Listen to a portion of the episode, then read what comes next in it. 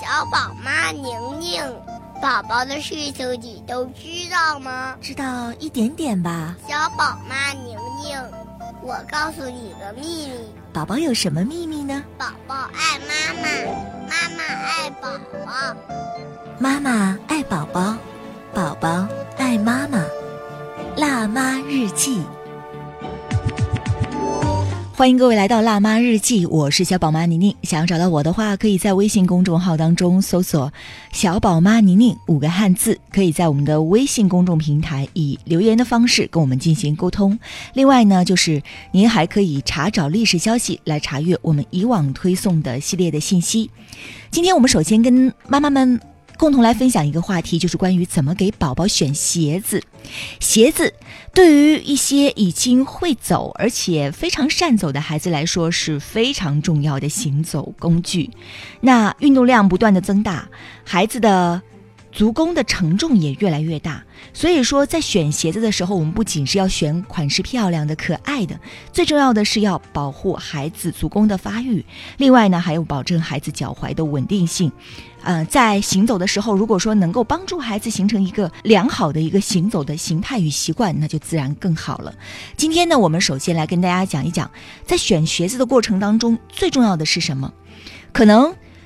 有一些爸爸妈妈会认为说。像孩子的小脚长得那么快呀，鞋子可能一季就要换一双，甚至是换几双，所以不值当去买贵的，随便买一双款式不错的，穿坏了再扔嘛，还可以多穿几个好样子。但实际上这种我们是不支持的。还有呢，有一些妈妈会认为说，像小宝宝的鞋子。我在买的时候，最重要的是要折一折。如果材质是非常软的，而且我要捏一捏里边，内里是黑非常软的话，那就代表着这个鞋子肯定很舒服吗？你想脚感会好吗？那这样的想法呢，也是不太正确的。今天我们分享的这一篇文章呢，是呃。来自于儿童的鞋业专家邱里的一篇文章，主要跟大家讲一讲，在选鞋子的时候最重要的是什么。首先呢，最佳的鞋款是什么呢？就是前包头后包跟。包括小宝现在四十月龄，在给他选鞋子，夏天的鞋子的时候，一般我也是照这个款式来选，因为后包跟的凉鞋，我们知道它可能会保护。孩子在行走的过程当中，脚踝的一个稳定性，它对于形成良好的一个走路形态是有帮助的。呃，对于学步期的儿童来说，尤其要注意，就是这个鞋子要穿的前包头后包跟的鞋子，那整个是要裹住孩子的脚后跟，并且形成一个良好支撑的。因为这个阶段呢，孩子刚刚开始学习走路，脚部的防护呢要注意。钱包头，我觉得很重要的一点就是，我以前观察给小宝选鞋子，如果说前边是不是包头的设置，是夏天的那个鞋子是开放性的话，那他的小脚趾，尤其是脚指甲。经常会受伤，这磕一块，那磕一块，所以后来我就发现，哎，钱包头的鞋子可能相对来说，它的安全性能，包括在这个穿着的过程当中，它的舒适性、保护性可能会更好一些。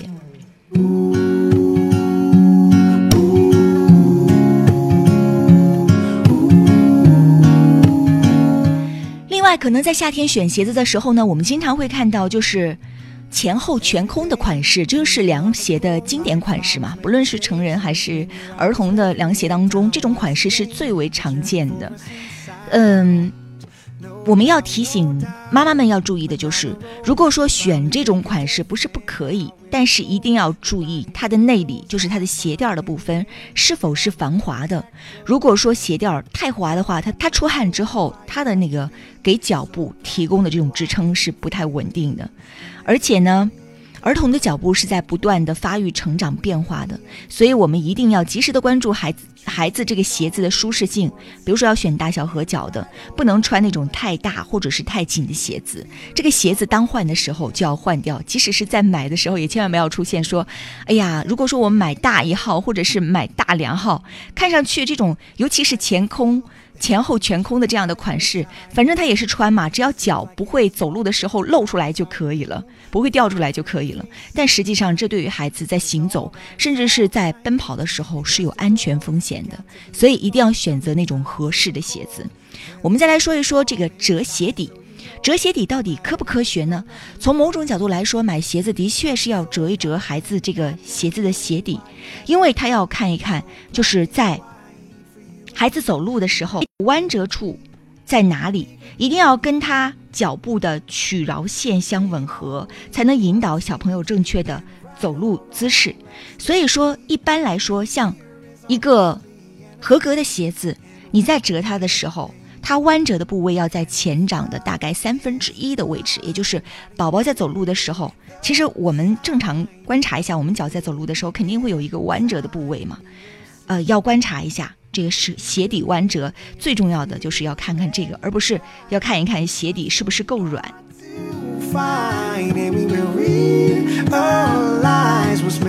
再来看一看鞋身，那你可以把这个鞋子拿在手中，像扭毛巾一样轻轻的扭一下。如果说鞋子太容易变形的话，它的稳定性是比较差的，不能给脚适当的支持，所以说会在孩子走路的过程当中产生一种情况，就是扭伤脚步。健康的鞋子它是必须要有足够的稳定性的，这种稳定性不只是提供在鞋底，而且是鞋子的内里。也是要足够的稳定性，包括鞋身，它也要有足够的稳定性。所以从这一点来看，那一些特别特别软的鞋子，其实是很不适合小孩子走路的。所以我们要提醒一下，就是稳定性也是在我们给孩子买鞋子的过程当中是必须要考察的。另外，有一些妈妈会比较偏好一些比较软的鞋子，但是我们曾经提醒过，像有一种就是洞洞鞋嘛。它整个的材质都是属于比较软的，但是要特别提醒一下，像穿这样的鞋子，或者是这个鞋头特别软的鞋子，它容易产生一种什么情况呢？比如说在做那个电扶梯的时候，如果说孩子很好动，或者是一个用力，或者是站的位置不太恰当的话，它就很容易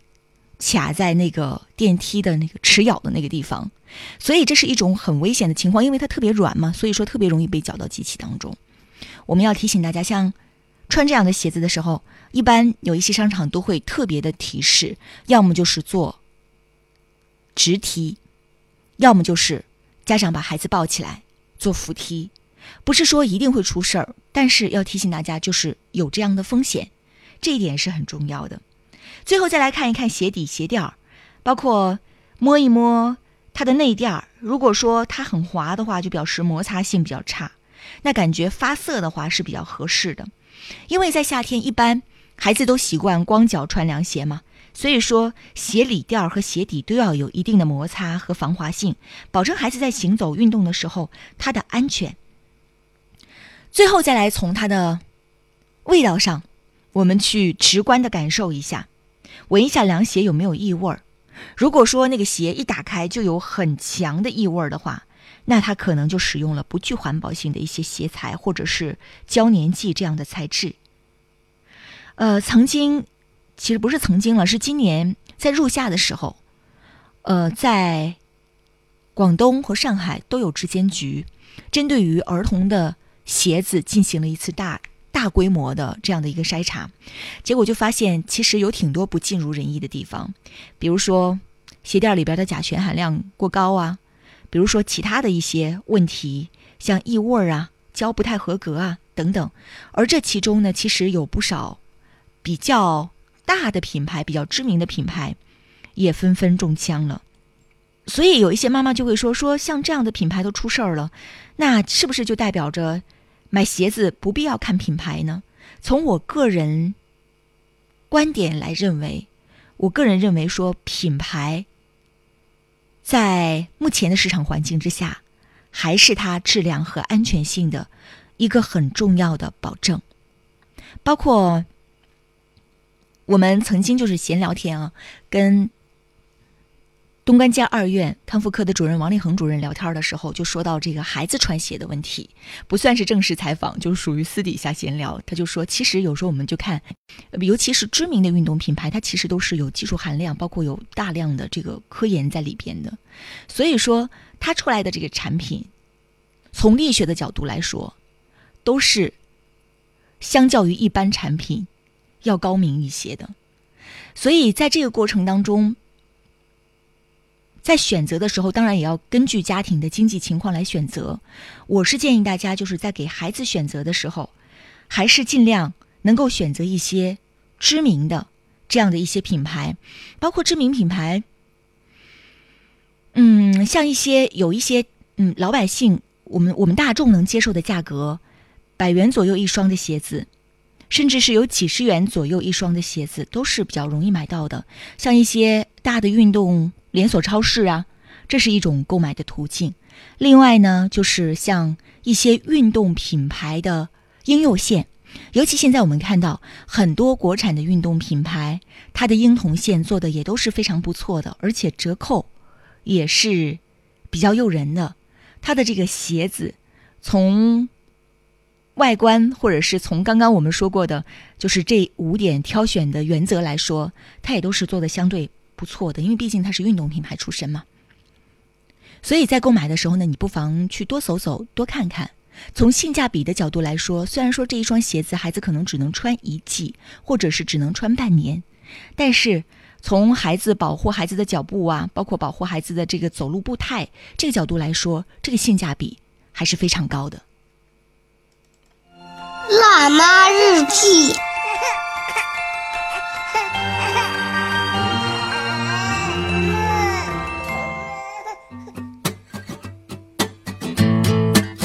关于儿童机能鞋，这也是曾曾经有妈妈问过我的，说现在有很多儿童机能鞋的品牌，想要问一下，像这样的这个鞋子是不是比普通的鞋子要好？嗯，怎么说呢？就是目前我们没有看到。有国家机能鞋的技术规范，也就是现在基本上就属于行业或者是品牌自己的规范。所以说，像这个，呃，要不要必须买机能鞋，或者是机能鞋是不是对于孩子走路有帮助？我们。不能说下保证说像像这样的这个打着机能品牌的这个鞋子就会一定有帮助，但是也不排除有一些机能鞋它可能做的比较好，但是这就需要家长自己去选购的时候了解一下了。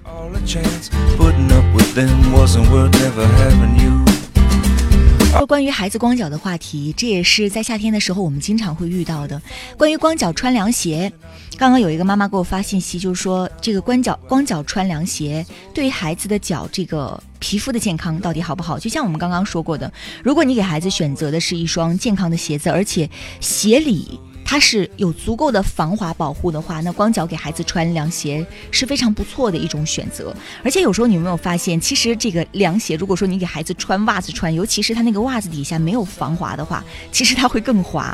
另外，它排除呃，我们要排除一种情况，比如说孩子脚部的皮肤有伤，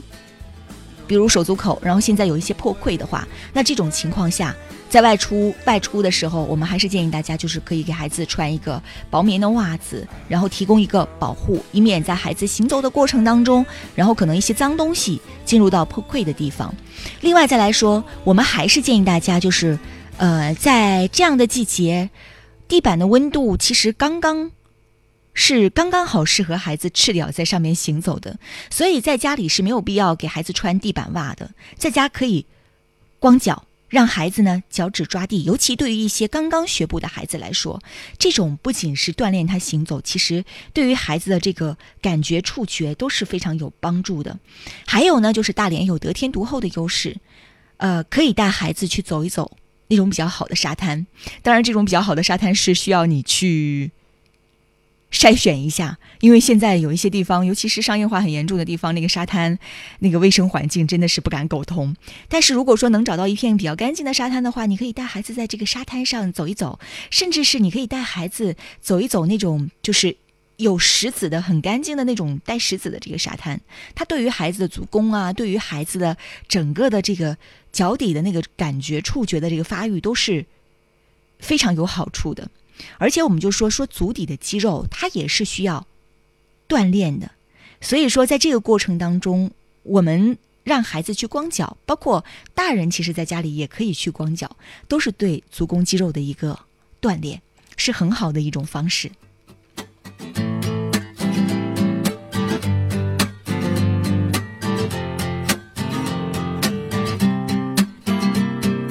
Well, I was sitting, waiting, wishing you believed in superstitions. Then maybe you'd see the signs. But Lord knows that this world is cruel, and I ain't the Lord. No, I'm just a fool, and I'm loving somebody don't make them love you. 再来回答一个妈妈的提问， 这个妈妈说：“我的宝宝呢是现在刚出生半个月左右，然后发现呢，孩子每一次在伸懒腰的时候呢，手手指都会轻微的颤动一下，甚至有时候呢会，呃小小脚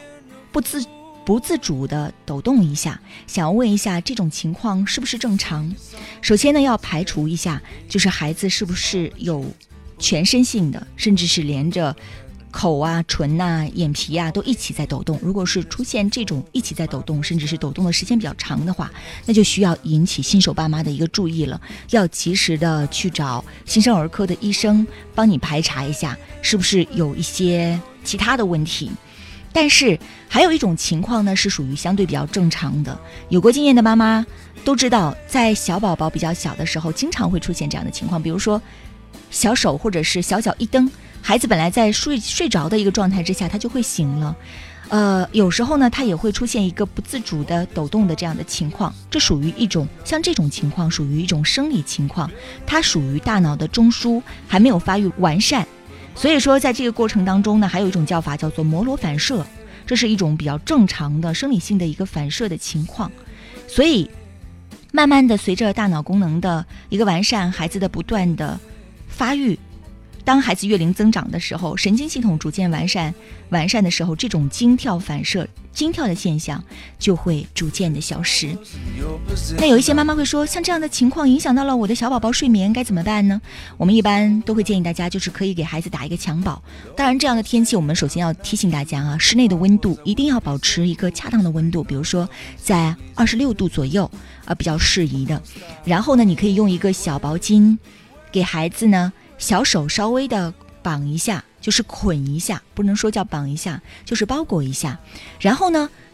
要点就是孩子的腿，因为他从娘胎里出生之后，你就会发现孩子睡觉的时候是青蛙腿嘛，他的那个两只脚是向内的，然后他腿整个是一个弓起来的那个状态，所以。要不要？以前我们说说那个传统的老人打的包裹是要把孩子那个腿绑直，说孩子这样的这样的话长大会罗圈腿，一定要绑直。但实实际上腿是不要绑的，就是要孩子保持这种状态。随着月龄渐渐的增长，孩子这个腿呢也会渐渐的放松下来。所以说这个腿是不要绑的，要绑的就是小手，防止他小手在突然这个抖动的时候呢，把孩子自己给震醒了。所以打一个这样的襁褓是一个。比较好用的方法。那具体打襁褓的这个方式呢？其实，在美国儿科学会有专门的一个指导的意见，大家可以在我的朋友圈当中呢翻一下，可以找一下这个图片。这是五张图，告诉你怎么样来给孩子打襁褓。小宝妈宁宁，宝宝的事情你都知道吗？知道一点点吧。小宝妈宁宁，我告诉你个秘密。宝宝有什么秘密呢？宝宝爱妈妈，妈妈爱宝宝。妈妈宝宝，宝宝爱妈妈。辣妈日记。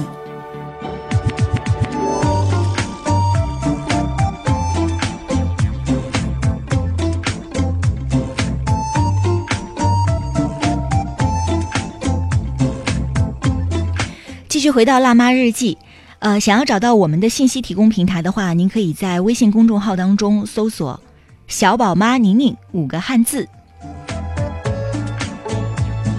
最近呢，我们在呃我们的“辣妈日记”板块当中，包括我们的微信平台上呢，会做一系列的跟入园焦虑相关的工作。包括呢，我们在本周六的时候，将会跟大连市妇幼保健院呃心理妇幼心理门诊。共同合作推出入园的一个沙盘游戏的环节，那这个是主要爸爸妈妈要带着宝宝共同来参与，是宝宝要做的一个。呃，沙盘游戏，在这个游戏的过程当中呢，有三次课程是在入园前，有两次课程呢是在入园后，帮助宝宝，还有很重要的就是也是帮助爸爸妈妈来缓解入园前，包括入园时的这种焦虑的这个状态。那这个活动的具体的报名方式，包括具体的收费情况呢，您可以关注我们的微信公众号“小宝妈宁宁”，查找历史消息，第一篇推送当中呢，您就可以找得到。另外呢，就是像我们的绘本活动，现在呢也正在准备过程当中，包括在八月份的时候呢，我们将会着力去推送一系列的跟入园相关的绘本，也希望能够给更多的需要入园的、想要缓解一下入园焦虑的爸爸妈妈，还有最重要的是我们的小宝宝一些帮助。想要加入我们的绘本群的话，您可以呃发微信或者是在公众平台上留言给我，只要给我留言加入绘本群。有时候我未必会及时的回复，但是一般加入绘本群的话，呃，我都会标注一下。呃，我们会在本周末的时候建群，到时候呢，第一课也会跟大家着重分享一下关于读绘本一些尝试性的内容，感兴趣的一些内容。